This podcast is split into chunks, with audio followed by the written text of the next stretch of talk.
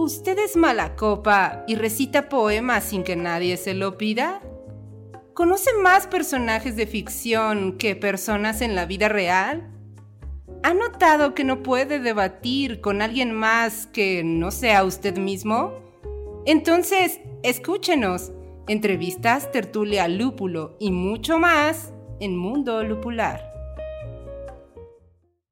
En este mes nos dimos a la tarea de leer una novela de una escritora canadiense justamente y de hecho me llamó mucho la atención de que pues básicamente el centro de la novela pues es Vancouver, la isla de Vancouver le llaman ellos. Y que Victoria. Se. Victoria. No, Vancouver. No es Victoria británica. British Columbia, ¿no? Bueno, en la novela este, hablan de la isla de Vancouver. Sí, pero este, van a Victoria. Ah, ok. Porque Victoria es una, bueno, este, es una colonia británica que es una réplica de Inglaterra. Ah, ok. Tiene sentido, pues se llama British Columbian, es la Columbia Británica. Sí, pero particularmente este, Victoria. de hecho, pero Victoria es parte de la Columbia Británica. Pero en la primera parte, este, Saint, Saint, Edwin, Saint Andrew.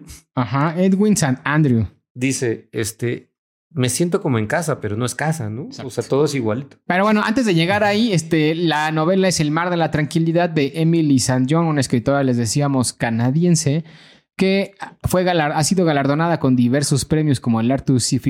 Clarke, o ha sido finalista en premios como el Arthur C. Clarke, con varias de sus obras. También ha sido una de las autoras en el 2020 recomendadas por Barack Obama de sus libros favoritos del 2020, con un libro anterior a, este. Y en el 2022 sacó El mar de la tranquilidad, una novela que justamente trata de anomalías y viajes en el tiempo.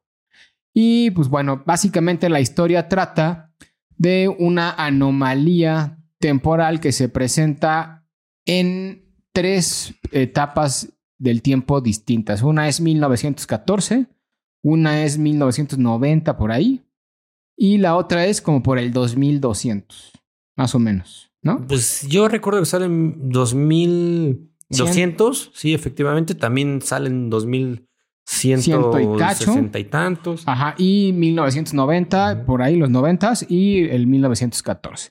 Y pues bueno, la, la, historia trata de una anomalía de distintos personajes que están en un espacio específico, físico, donde cada quien en su tiempo recibe una anomalía que está interconectada a través de un personaje que es el personaje pues principal de la historia, que es el que está involucrado en todos estos sucesos, aunque no vamos a decir exactamente cómo, ni cuándo, ni, por qué, ni, para qué.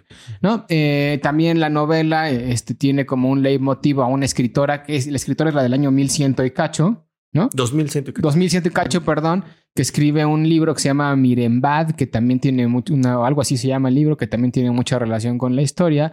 Y en general, la premisa principal de la novela, ¿cuál es? Que tú la decías, tú me la dijiste hace ratito, que incluso la plantean ahí, ¿no? ¿Cuál es la premisa? Creo que la premisa es cuestionarnos si nuestra existencia es simulada o no.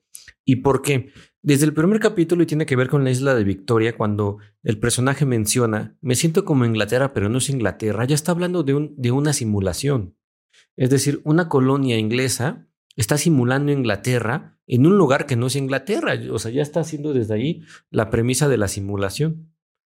Ahora, ¿por qué es una novela de viaje en el tiempo y al mismo tiempo una novela de simulación?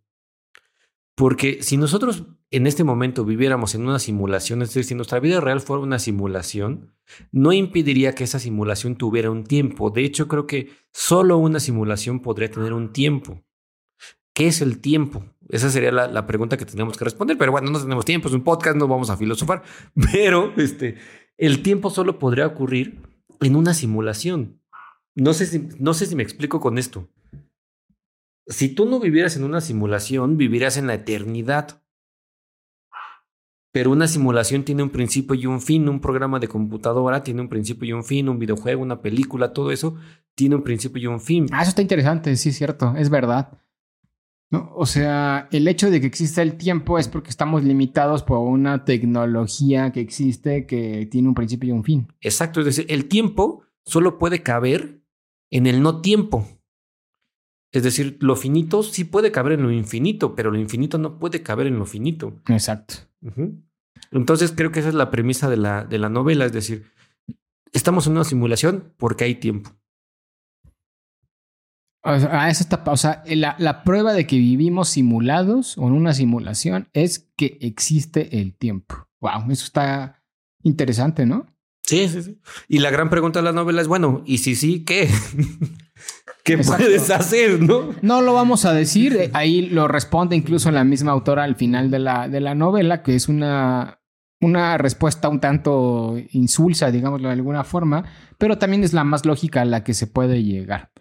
Y pues bueno, es, es una novela, les digo, que, que trata con originalidad los viajes en el tiempo, tiene un plot twist por ahí que a mí me pareció original. La verdad es que algunas de las cosas que pasan ya cerrando la novela no me las esperaba. Algunas, perdón, algunas me las esperaba, pero había dos o tres que también como que sí me, pues sí me sorprendieron al momento de leerla, ¿no? Y creo que eso es lo que hace que una historia a fin de cuentas sea buena, la capacidad que tiene de ocultarte el verdadero motivo hasta el final.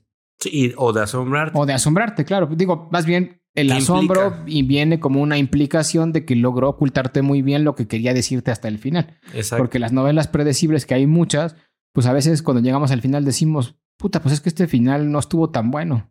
Pero muchas veces el problema es que el final no estuvo tan bueno, entre comillas, porque lo fuimos prediciendo y no tuvo la capacidad de asombrarnos. Y esta novela creo que sí tiene un final donde realmente uno dice, ah, caray, estas cosas sí no me las estaba esperando, pero para nada. Exacto. También creo que está bien narrada. No es una narrativa este, espectacular, nada que no se haya visto. No, Y está bien, porque su intención no es eh, transgredir la narrativa, ni el lenguaje, ni nada. Su intención es precisamente la de asombrarnos, la de cuestionarnos, la de filosofar sobre nuestra existencia. Sí, de hecho, digo, si pudiéramos adivinar la personalidad de los escritores a través de la forma en la que escriben, creo que ella sería una persona relativamente muy humilde, ¿no? Que tiene una premisa que es, vivimos o no en una simulación y a partir de ahí genera una novela que empieza a cuestionar esta situación desde la filosofía, pero también desde un punto de vista literario que es entretenido para el lector y con, con todo eso que conlleva la literatura, que es personajes bien construidos, eh, una narrativa fluida y con un plot twist al final que hace que digas, wow, esto sí este, me generó algo, ¿no? Me, me, me, me dio algo diferente. Me dejó pensando. ¿no? Exacto, por lo menos me dejó pensando. Que eso también es interesante. Es una novela corta también. Que eso Es también es, novela impor- corta. es importante, ¿no? Porque sí, creo que es una novela que aborda un tema bastante complejo. Y el hecho de que aborde ese tema bastante tan complejo que como es los viajes en el tiempo, como lo es la interconexión de diferentes temporalidades eh, y de diferentes personajes que algunos se llegan a conocer, otros no, en diferentes líneas temporales y demás, creo que lograr eso en 250 páginas que tiene más o menos con cierta coherencia, eh, no es tan fácil. Sí, no sé no. si habías pensado en eso, pero realmente, o sea, es una novela demasiado ambiciosa que logra realizar en muy pocas páginas. Sí, no lo había pensado así como tal, pero sí coincido. Es una muy buena novela. Hace, hace, tiempo, bueno, hace unos, unas horas, tras bambalinas, yo, yo la verdad me cuestioné por qué había ganado un premio, ¿no? Pero ahora que, que escucho tu comentario, Luis, y, y que lo estamos filosofando aquí delante de una cámara, me parece que sí, no, sí, sí es muy buena, o sea, sí, sí vale la pena. Sí te deja pensando, o sea, la narrativa, y a lo mejor por eso me pregunté por qué ganó un premio, no es espectacular, es decir, No. no, no, te va a asombrar, no, no, no, este, no revoluciona el lenguaje, no, este, no poetiza, no, no, no hace todo ese tipo de cosas que uno esperaría de un gran escritor, digamos, revolucionario, pero no importa, eso no tiene nada que ver, es otro tipo de talento. Y creo que es el que mencionas tú. Sí, y además los, los capítulos, algunos sí son un poquito más largos, pero en general son de un minuto o dos minutos, y en ese minuto o dos minutos de cada capítulo te cuentan una parte bastante sustancial de la historia que está intentando contar la escritora. Exacto. Que también está padre eso, ¿no? Porque realmente es una novela, no es nada cansada de leer, porque les digo, los capítulos son demasiado cortos, pero no son cortos a lo menos, son cortos y sustanciosos a la vez. Y creo que eso no es tan fácil de lograr. Sí, no, no, no. La verdad es que sí está, sí está muy buena, la verdad es que sí. Se llama este El mar de la tranquilidad porque en la novela eh, ya logramos colonizar la luna. Ah, que ese es un tema del que no platicamos. La novela tiene como eje central ese 2200 y cacho, donde, exacto, ¿no? Ya existe la, la luna como un lugar colonizado por la Tierra y que hay colonias en la Luna, pero también hay colonias en la Tierra. Y la gente viaja entre la Luna y la Tierra. Exacto. Y hay otra cosa interesante también, que uno de los leitmotivs de la historia en los 2200 justamente son las pandemias. Ah, también, claro. O sea, la gente vive de cierta forma gracias a las pandemias. Habla de la pandemia que acabamos de vivir hace poco, la del COVID-19, la, la pandemia del 1914, que fue la época en la que vivió el, el personaje de Que la gripe que está española. más atrás en el tiempo, la gripe española. Y también habla de futuras pandemias que van a llegar hasta el año 2200. ¿Saben cuál se, de cuál serie me, me acordé? ¿De bueno, cuál? de, bueno, es un podcast, el de Caso 62. Ah, que también es recomendado Ajá. de Spotify. Ajá, y que justamente habla de De pandemia. un viajero en el tiempo que anda por allá. Que anda evitando justamente la gran pandemia de... Exacto. Pero pues bueno, la novela trata también ese tema, ¿no? Entonces estamos en el, en el futuro es el, digamos, el, la- la- el momento en el tiempo real, si eso, pu- si pudiera haber un tiempo real en el tiempo.